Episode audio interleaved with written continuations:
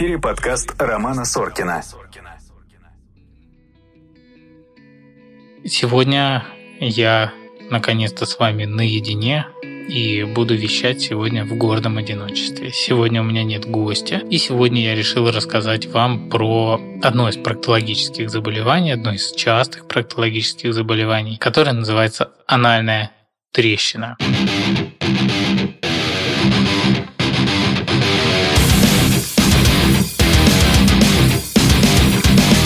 Так, э, что же такое анальная трещина? Согласно клиническим рекомендациям российским, анальная трещина – это спонтанно возникающий линейный или эллипсовидный дефект слизистой оболочки анального канала. Простыми словами, просто слизистая травмируется и расходится с формированием ран. На самом деле это довольно частая ситуация, и многие из нас э, в своей жизни сталкивались с анальными трещинами, с острыми анальными трещинами. Что это такое, мы с вами чуть попозже еще поговорим. Происходит это чаще всего э, во время плотного стула, во время запоров, когда есть определенные сложности с тем, чтобы сходить в туалет.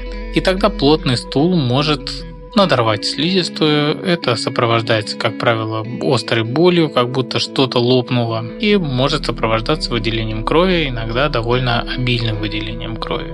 К счастью для вас, к счастью для меня, наверное, тоже, потому что лечить их бывает непросто. Эти трещины больше, чем в половине случаев, спонтанно сами заживают. Э, это, как правило, не требует никакого участия от меня и от аптечных препаратов, и никакого участия от вас в том числе, особенно если у вас эпизод запоров был такой единократный, и дальше со стулом у вас все хорошо, то и трещина чаще всего затягивается самостоятельно в течение нескольких дней, иногда даже раньше. Но, к сожалению, так происходит не у всех. Примерно в 40% случаев этот разрыв не заживает, потому что сохраняются запоры, например, или на фоне выраженного болевого синдрома и глубокой трещины формируется спазм мышцы заднего прохода, сфинктера.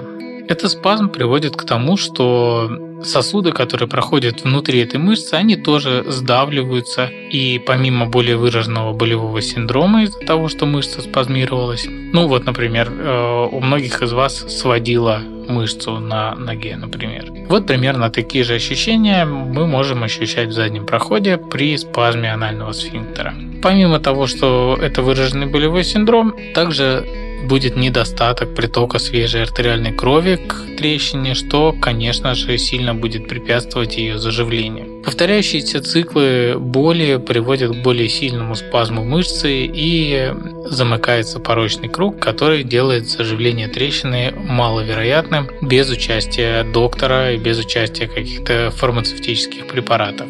На самом деле, трещины чаще всего возникают во вполне определенных местах. Это не любое место в заднем проходе. Это либо место на 6 часах, ближе к копчику, то есть если мы человека традиционно для проктологов положим на спину, э, то там, где часовая стрелка бы показывала 6 часов, будет одно из самых уязвимых мест в анальном канале, потому что анатомически оно получает меньше половины кровотока по сравнению с другими частями анального канала. И поэтому в этом месте и так есть небольшое снижение поступления крови, а на фоне спазма это поступление крови практически исчезает. Ну, оно становится крайне-крайне маленьким, и его явно недостаточно для того, чтобы трещина зажила. У женщин э, довольно часто бывает, что трещины появляются спереди. У мужчин тоже бывает, но реже. У женщин в области ректовагинальной перегородки э, точно так же есть зона сниженного кровотока.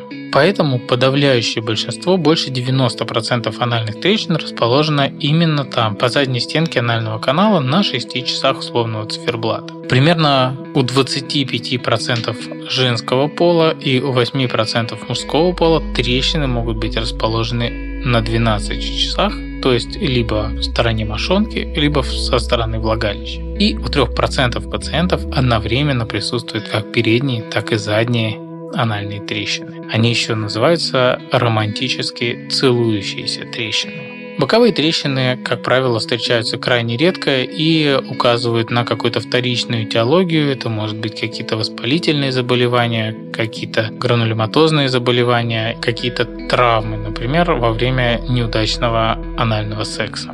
По характеру течения можно выделить острую анальную трещину и хроническую анальную трещину. Острая трещина встречается довольно часто, и она выглядит как свежий разрыв, очень похожий на порез бумагой. Всем нам известно это чувство, когда мы режем палец бумагой, так вот, э, острая трещина на это очень похожа. Хроническая трещина имеет уже более выраженные рубцовые изменения. Часто дном хронической анальной трещины являются волокна анального сфинктера. И хронические трещины заднего прохода часто сопровождаются какими-то внешними э, дополнительными новообразованиями, выростами, такими как, например, сторожевой бугорок, который многие люди, особенно после заживления трещины, они приходят к проктологу и им говорят, что у них полип э, анального канала или геморрой, но на самом деле это не совсем так. Э, чаще всего это именно сторожевой бугорок, либо э, во внутреннем крае анальной трещины может возникать э, гипертрофированный анальный сосочек. Очень важно нам определять острую трещину от хронической, потому что от этого очень сильно меняется лечение. Если острую трещину мы часто можем лечить лекарствами, какими-то методиками, расслабляющими анальный сфинктер, то хроническую трещину часто приходится оперировать из-за того, что эти формировавшиеся уже рубцовые изменения мешают ее нормальному заживлению. Вы слушаете подкаст Романа Соркина. Проявляются анальные трещины просто болевым синдромом, который возникает либо во время, либо сразу после дефекации и длится довольно длительное время после, от 15 минут до нескольких часов. Часто хроническая и острая анальная трещина могут сопровождаться появлением крови. Кровь может быть на бумаге, кровь может быть полоской на стуле и кровь может капать в унитаз. Иногда пациенты отмечают довольно большое количество крови из-за того, что эта область довольно хорошо кровоснабжается. При травме может быть довольно обильное кровотечение. Конечно, маловероятно оно приведет к госпитализации, какой-то операции, но потрепать нервы обладателя анальной трещины она, конечно же, может.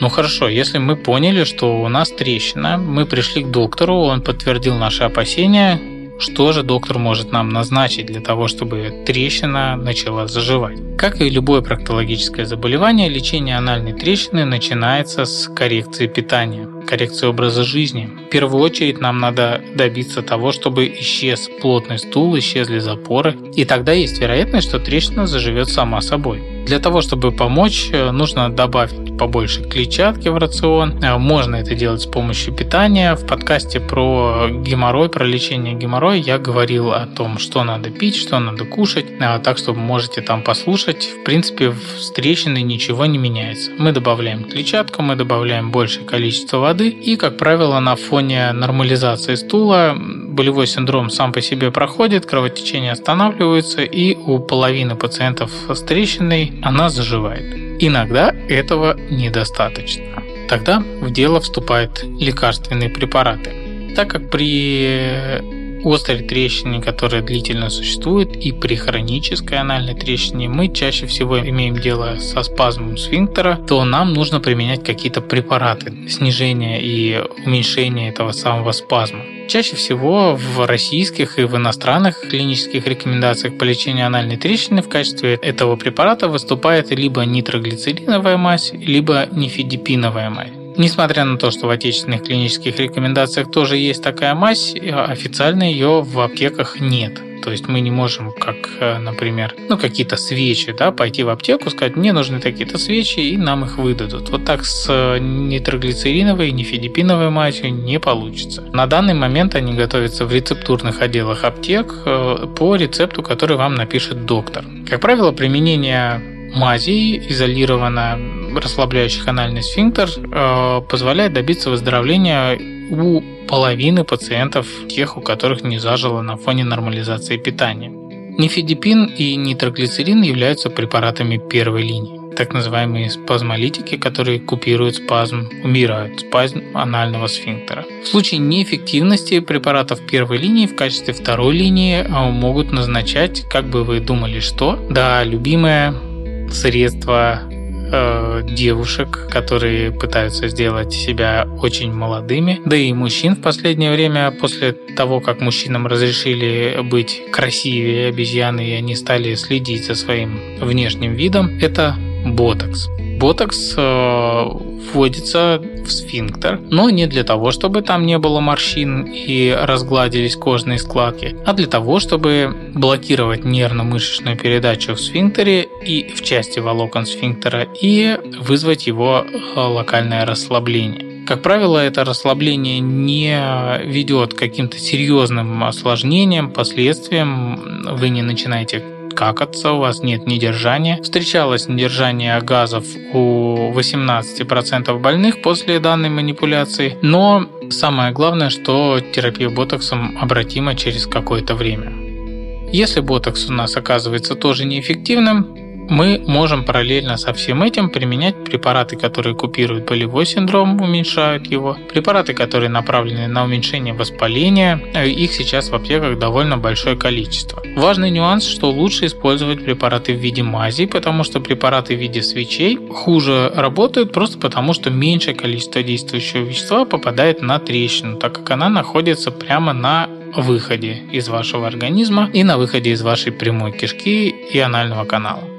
Есть случаи, когда врачу не стоит пытаться лечить вас консервативно и стоит сразу же предложить хирургическое лечение, потому что консервативная терапия с большой вероятностью будет неэффективной. К этим признакам, которые указывают на то, что нужно уже идти в операционную, является фиброзный полип, те самые сторожевые бугорки и анальные сосочки, э, если они больше сантиметра в диаметре. И выраженная рубцовая деформация трещины, сужение рубцовое заднего прохода за счет изменений из-за спазма длительного и нарушения кровообращения. В эфире подкаст Романа Соркина.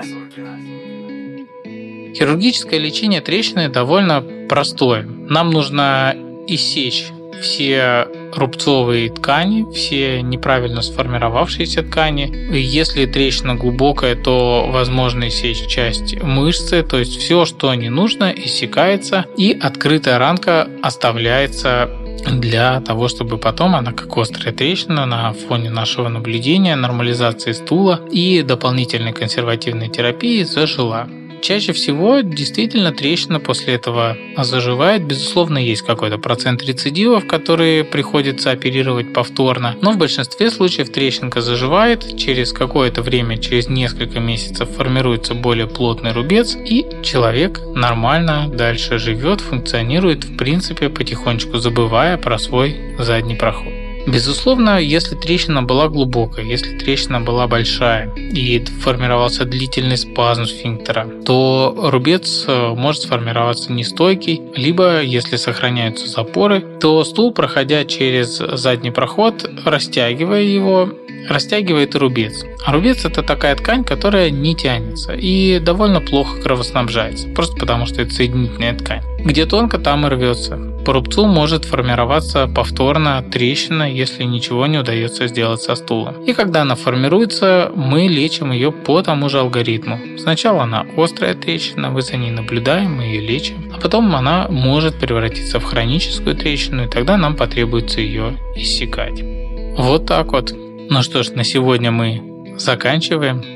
Если у вас появятся какие-то вопросы, вы всегда можете задать их мне в Инстаграме. А, пожалуйста, поставьте оценку выпуску, поставьте оценку в целом а, моему подкасту на той площадке, на которой вы меня слушаете, потому что это очень важно, и мне будет понятно, какие выпуски вам нравятся, какие выпуски вам не нравятся. И напишите мне, пожалуйста, в Телеграм-канал, в Инстаграм, какие выпуски вам больше нравятся с гостями или когда я беседую с вами один на один. Ну что ж, с вами был Роман Соркин и мой подкаст «Задний двор». Всем хорошей и продуктивной недели, а я с вами прощаюсь до следующего понедельника. Всем пока!